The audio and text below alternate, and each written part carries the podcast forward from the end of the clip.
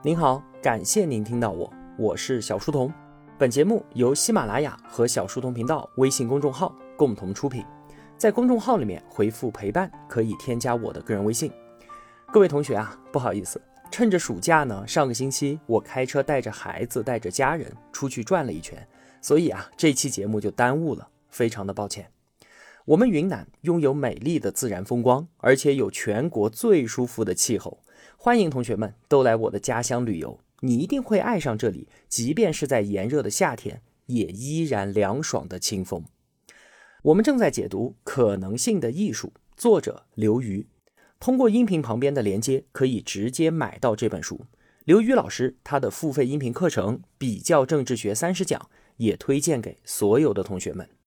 在解读这本书的开篇的时候啊，我们就说比较各国政治发展的程度。有两个核心维度，一个呢是民主问责，另一个是国家能力。之前啊，我们着重讨论了民主转型，分析了法国、埃及、南非、印度和伊拉克这些国家的民主转型经历。接下来呢，我们就来看一看另一个维度——国家能力。首先一个问题，什么是国家？关于这个概念啊，最被学界认同的定义来自于马克思韦伯。他怎么说的呢？国家就是在特定疆域内合法垄断暴力的机构。这句话里面最最核心的关键词是暴力垄断。当今啊，我们给国家赋予了很多很多的职能，像是要提供社会保障、基础设施建设、要办教育等等等等。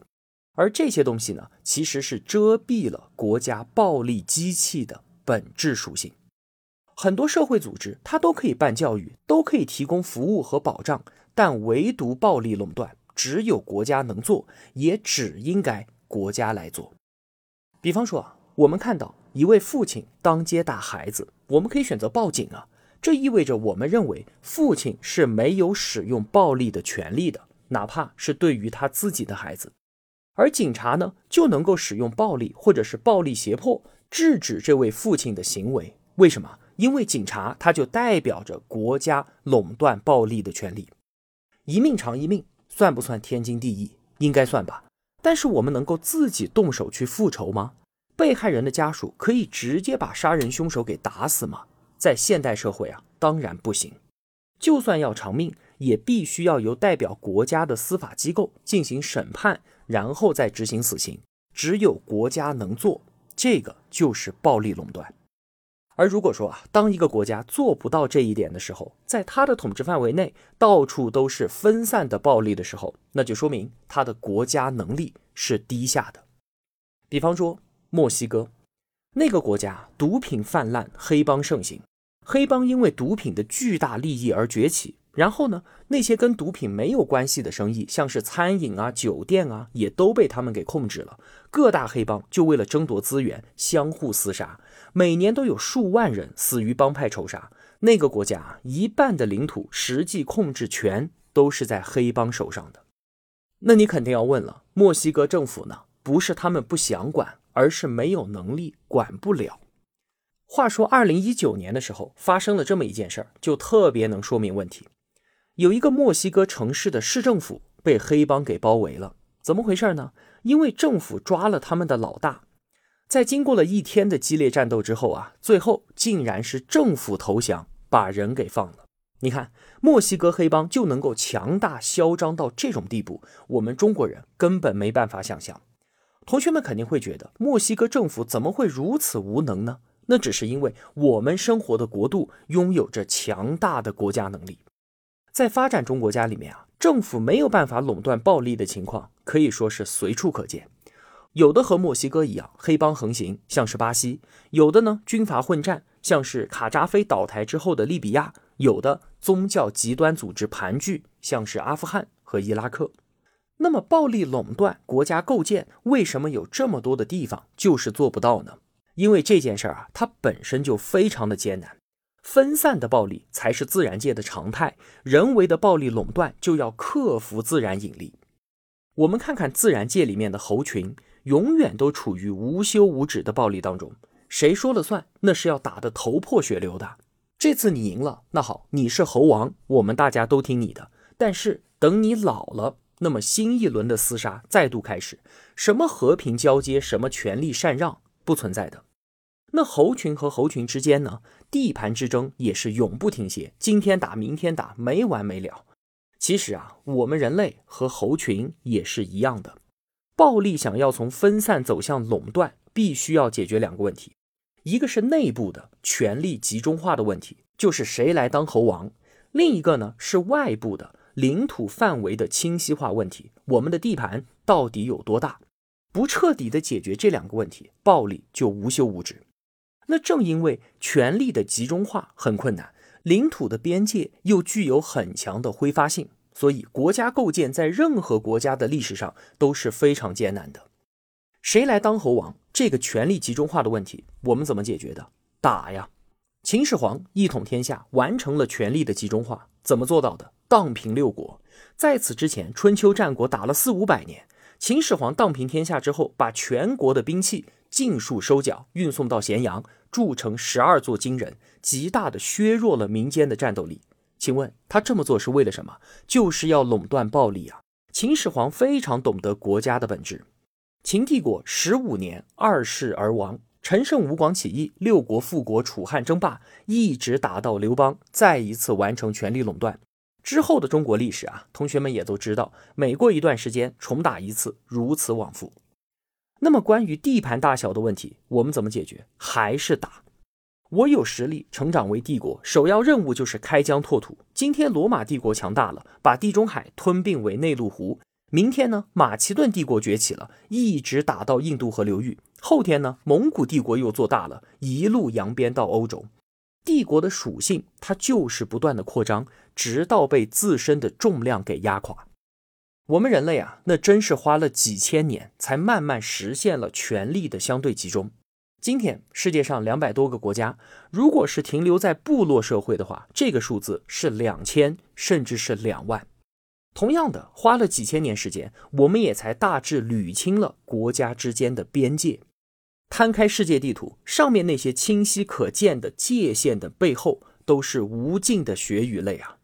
我们中国古人确实非常有智慧。你看“国”这个字的繁体字，外面一个框代表着清晰的边界，里面呢有一个“戈”代表兵器，还有一个“口”代表人民。何为“国”这个字想要表达的意思不言自明。可见啊，大学者韦伯将国家定义为特定疆域内的暴力垄断机构，这和我们几千年前中国古人的智慧不谋而合。那我们讨论。国家能力到底从何而来？首要因素就是战争。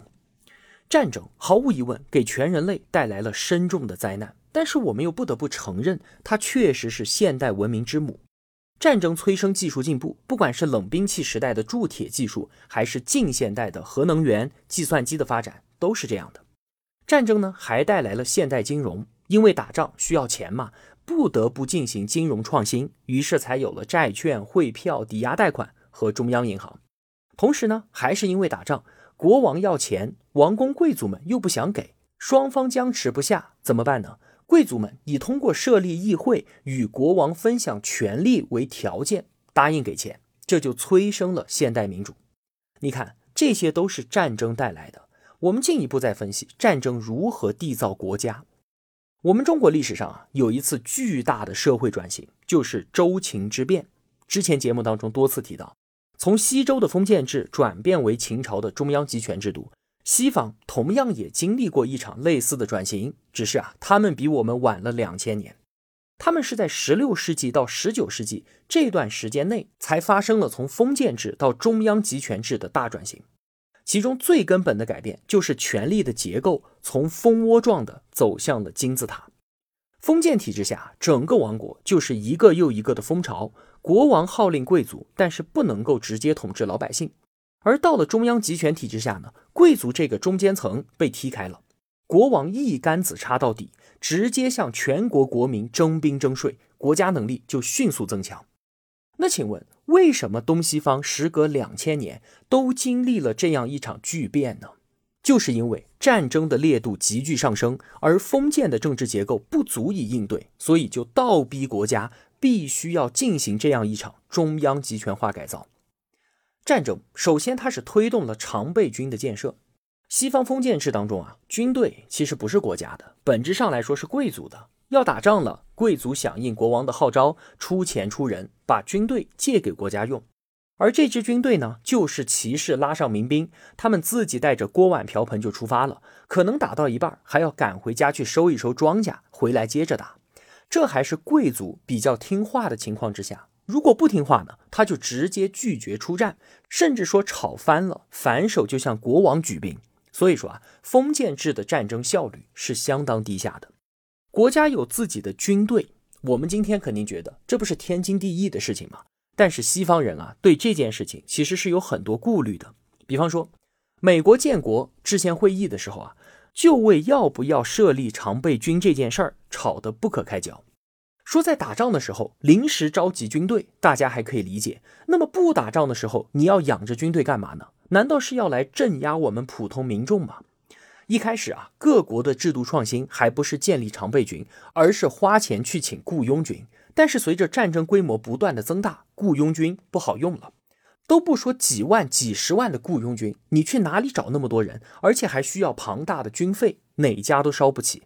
打起仗来，雇佣军的脑子里面想的是什么？不是母亲的微笑，不是大地的丰收，而是对面国家会不会出更高的价钱。要不我先别打了，我先过去商量一下再说。你看，完全没有忠诚度可言，那这仗还怎么打呢？所以到十八世纪啊，稳定庞大并且忠心耿耿的常备军就登场了。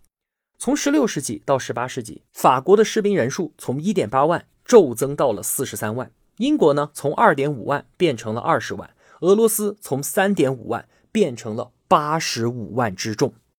那中央有了常备军，从此国王的力量就立刻碾压贵族，这可以说啊是中央集权最最重要的一步。其次呢是现代国家财政的建立。封建制下，老百姓的苛捐杂税主要是交给贵族的，贵族呢确实也要向国王纳税。但是没有常备军的国王面对有武装的贵族，他怎么收钱？就是讨饭财政嘛，给多给少完全看贵族的心情。现在可就不一样了。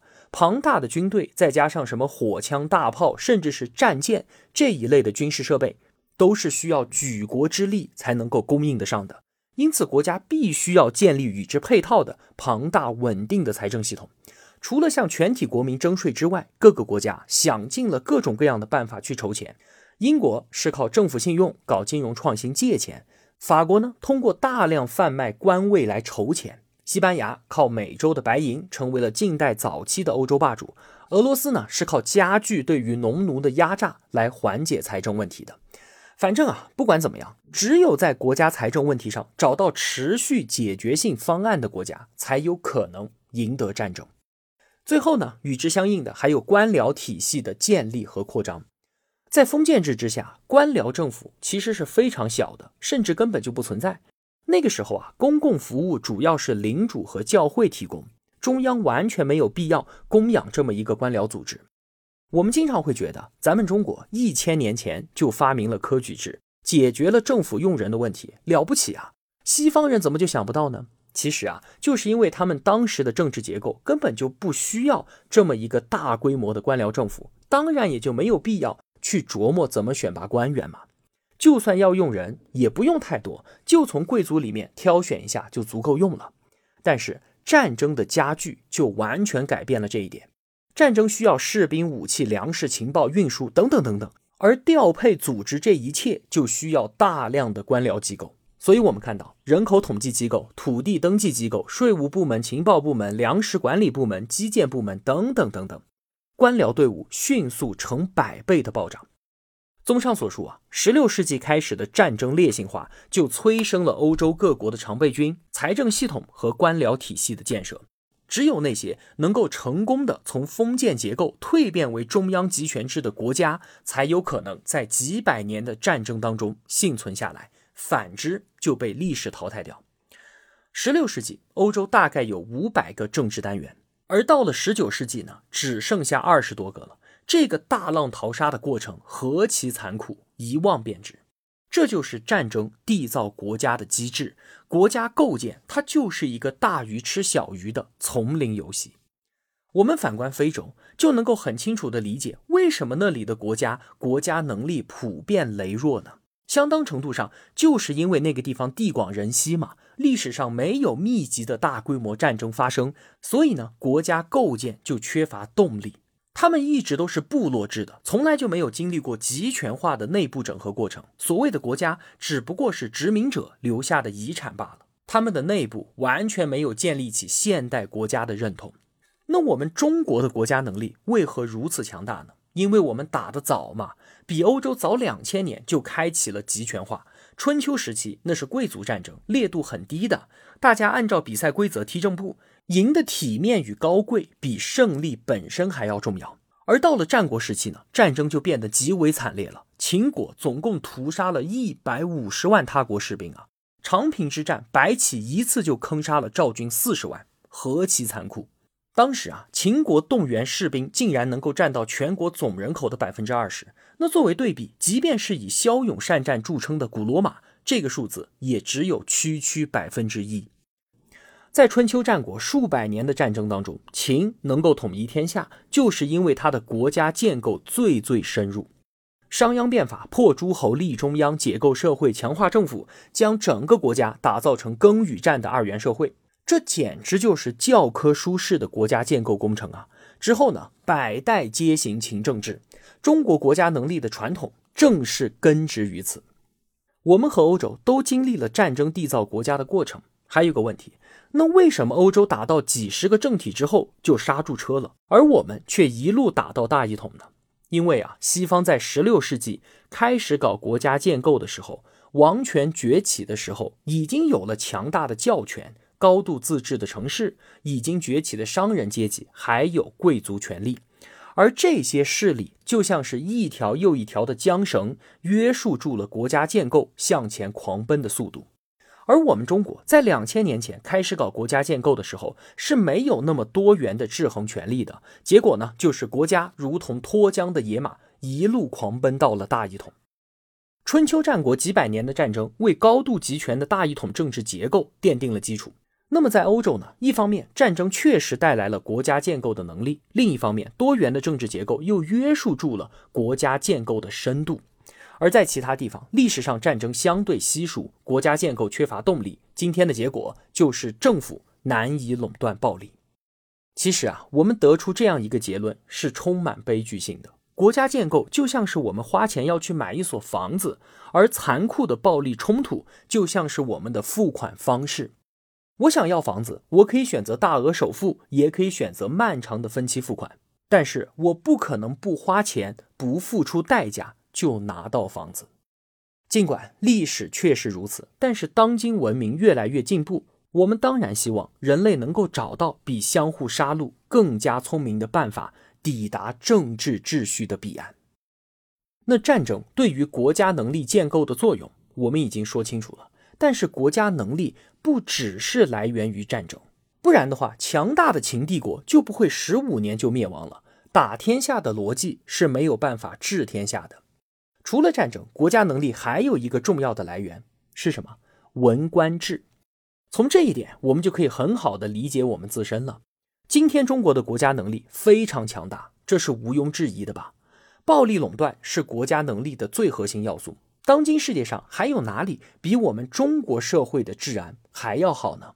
就算有，也很少吧。二零一二年，美国哈佛大学旁边准备要建一座桥，计划用两年的时间，最后的结果是什么呢？用了五年的时间和三倍的预算。那作为对比，我们这边工程量相当的北京三元桥建造用了多久呢？四十三天。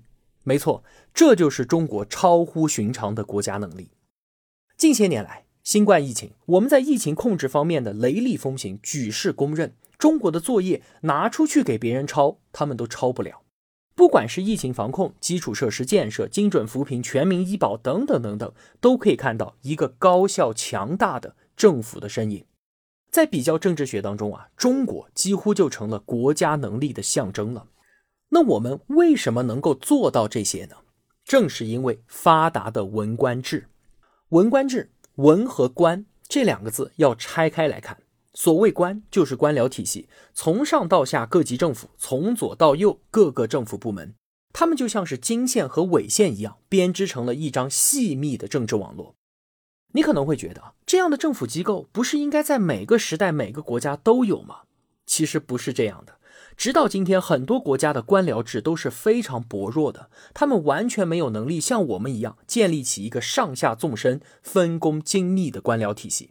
在封建社会蜂巢般的权力结构之下，诸侯享有各自蜂巢内极大的自主权，又因为爵位是世袭的，所以权力就是他们的私有财产，天子都不能随意僭越，所以封建社会天然就具有分裂的离心力。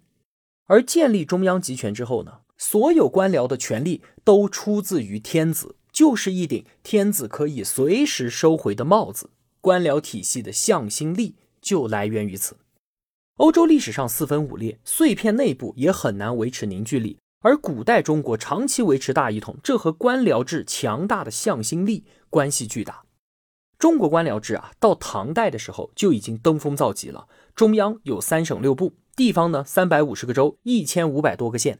为了保持中央对于地方的掌控力，又设有监察使、节度使和观察使，这是一张极其细密的组织网络。这些密密麻麻的纵横经纬线，把庞大的中国给捆到一起，深深地嵌入到中国社会的肌理当中。同时期啊，欧洲君主为了组织几千人马而焦头烂额的时候，唐朝通过府兵制就可以集结数十万大军。中国的超级动员能力、财政能力和维稳能力，就是从这细密的官僚体制当中来的。说完官，我们再说文。文指代的是什么？就是文人，读书人学而优则仕。这个传统啊，在中国根深蒂固。但是举目全球，系统的培养读书人来当官是很少见的。你说武将、教士、财阀，他们当政非常的常见，也非常的自然。因为这些人啊，他们掌握各种资源，王权就需要和他们结盟。那读书人有什么用呢？百无一用是书生啊。但是仔细想一想，我们就会发现，皇权寻求和读书人结盟，恰恰就是因为他们什么都没有，没有军事、经济和宗教基础，所以对于皇权不构成任何威胁，可以放心的成为最安全的盟友。看得见的东西是一样没有，而看不见的东西，读书人还是有一样的。什么东西？就是笔杆子。打天下的时候，枪杆子里出政权；而做天下的时候呢，政权就出自笔杆子了。枪可以让人口服，而笔能够让人心服。除了军事、政治和经济权力之外，文人掌握着第四种权力，就是意识形态。所有国家构建在中央集权化的过程当中，都会出现各种各样的离心力，贵族、门阀、财阀的势力做大，武装力量的失控等等。比方说西汉七王之乱、东汉豪强政治、三国军阀割据、唐代的门阀政治和藩镇割据，为了稳固统治，皇权不得不和这些力量结盟，但是又难免被他们喧宾夺主。中国的皇权最终找到克服离心力的办法是什么？就是联合读书人，义武、义财、义商，打击豪强，抑制工商，钳制可能做大的经济势力。这是我们中国古代皇权长期斗争的方向。那么打掉了这些拥有独立性的经济势力、军事势力和宗教势力之后呢，读书人集团就浮上来了。使用的机制就是举世闻名的科举。科举制的优点呢，选贤任能，提供社会向上流动的通道，这不必多说了。但是从国家构建的角度来说，它更加重要的功能是对于社会精英的驯服。我们在之前讲其他书的时候也多次提到过，每个人都有向上配位的冲动。那请问怎么释放这种冲动呢？有的社会通过战场功勋，有的通过经商致富，有的通过教会教职，有的通过革命。而这些所有的通道都会培养皇权之外的独立力量，这就是离心的，是极其危险的。而科举制呢，把这种精英冲动纳入到一个既定的轨道上来，读书做官，为我皇帝效力。科举制的厉害之处啊，不仅仅是选拔人才，而是通过利益和价值导向吸纳住了庞大的文人阶层。一万个人跑去赶考，最后可能只录取了一百个。科举制的成功不是找到这一百个人，而是让这一万个人都参与其中。在其他国家，骑士和武士往往都是荣誉的象征，但是在我们重文抑武的中国，我们把习武之人称作什么？一介武夫。把商人看作是奸商，把技术创新视作奇淫巧技，把音乐叫做靡靡之音。最后呢，万般皆下品，唯有读书高。这个就是科举的妙处了，把社会精英的能量完全吸附到政治角逐当中，越靠近权力中心，越被视为成功。而且皇权还可以很好的驾驭，甚至是摆弄文官阶级。你对于皇权能做的，无非就是苦口婆心的劝解，而皇权一挥手，就把你帽子给摘了，甚至带走你的性命，你一点办法都没有。那掌握枪杆子的武力集团和掌握钱袋子的财阀集团。对于王权的约束，那可是硬性的，他们可不和你苦口婆心，而是兵临城下，是釜底抽薪。所以啊，中国皇权最后选择了文官集团施政，是非常精妙的考虑。综上所述，为什么文官制对于中国的国家能力意义重大？首先是官，官僚集团细密的组织网络，把一个庞大的帝国捆绑到一起，产生了巨大的组织红利。其次呢，是文。抑制武人、财阀、宗教等等的力量，把社会精英引流到学而优则仕、为皇帝服务这条道路上来。这两个机制一结合，大大强化了中国的国家能力，并且形成了一种深厚的传统：王朝可以灭亡，但是文明不会消逝；国家可以改姓，但是国家主义生生不息。直到今天啊，我们都还在亲身经历着强大文官制带来的诸多优势。前面我们提到的基建的神速、疫情防控的高效和治安状况的良好，都由此而来。但是呢，另一方面，过于强大的国家能力也意味着国家对于社会的淹没。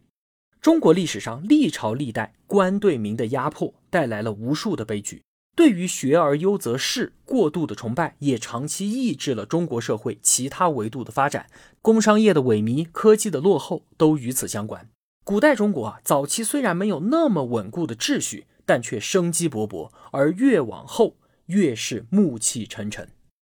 最后，尽管中国最早的发明了文官制度，但这并不代表我们就是最早的现代政治国家。古代的官僚制本质上啊，它是有姓的，他姓刘、姓赵、姓李。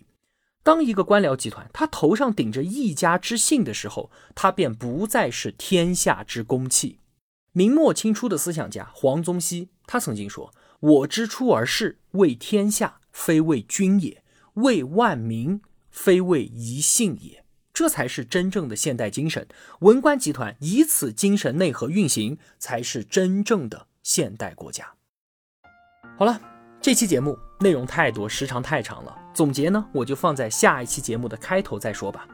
今天就是这样了，我用跨越山海的一路相伴，希望得到。您用金钱的称赞，我是小书童，我在小书童频道与您不见不散。